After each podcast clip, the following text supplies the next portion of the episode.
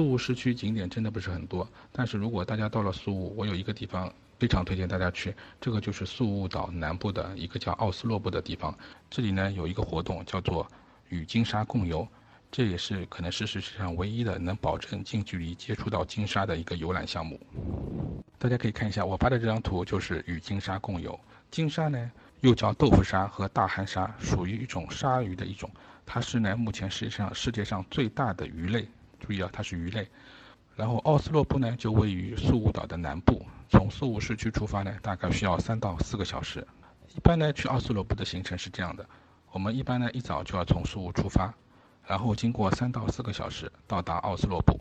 那工作人员呢，首先需要就是跟大家读一下关鲸的注意事项，然后更换好泳衣，穿好救生衣，然后就在沙滩上排队。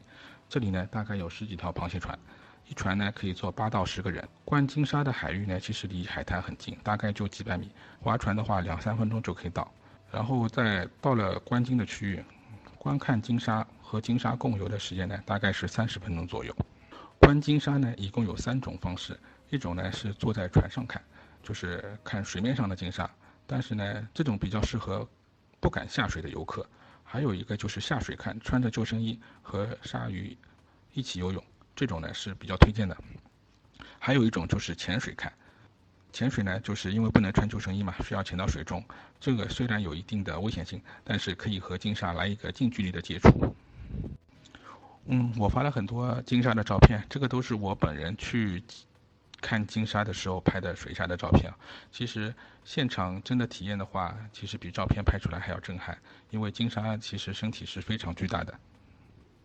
嗯，这里再和大家说一下，就是看金鲨的几个注意事项啊。这里所有的金鲨呢，它都是野生的。当地人在金鲨觅食的时候呢，会投放很多饵料，久而久之呢，金鲨就养成了每天到这个地方来觅食的习惯。一般呢，每天上午十一点前才能看到，因为金鲨它吃饱了，它就会走了。所以呢，一般都要早点出发，因为你到了晚了，就有可能看不到金鲨了。这个就会有，你到的越晚，风险就越大。第二个呢，就是投这里因为会投喂大量的鱼和虾，所以这里的海水是比较腥气的，味道比较重。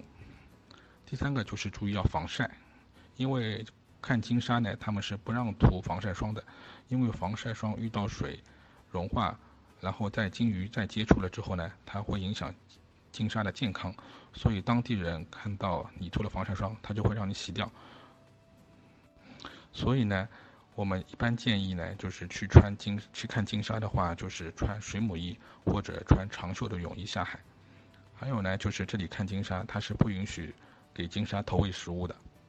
还有呢，虽然我们看到的金鲨呢，它是非常大，看上去很可怕，但是其实呢，金鲨是一个胆子很小的动物，它其实性格是很温顺的，所以呢，是禁止人们去触摸的。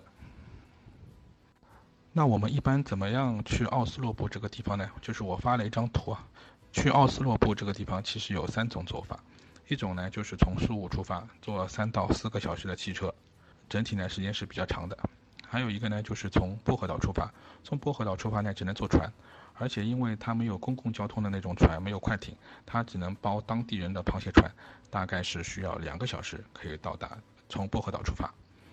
还有一个走法呢就是从南面的。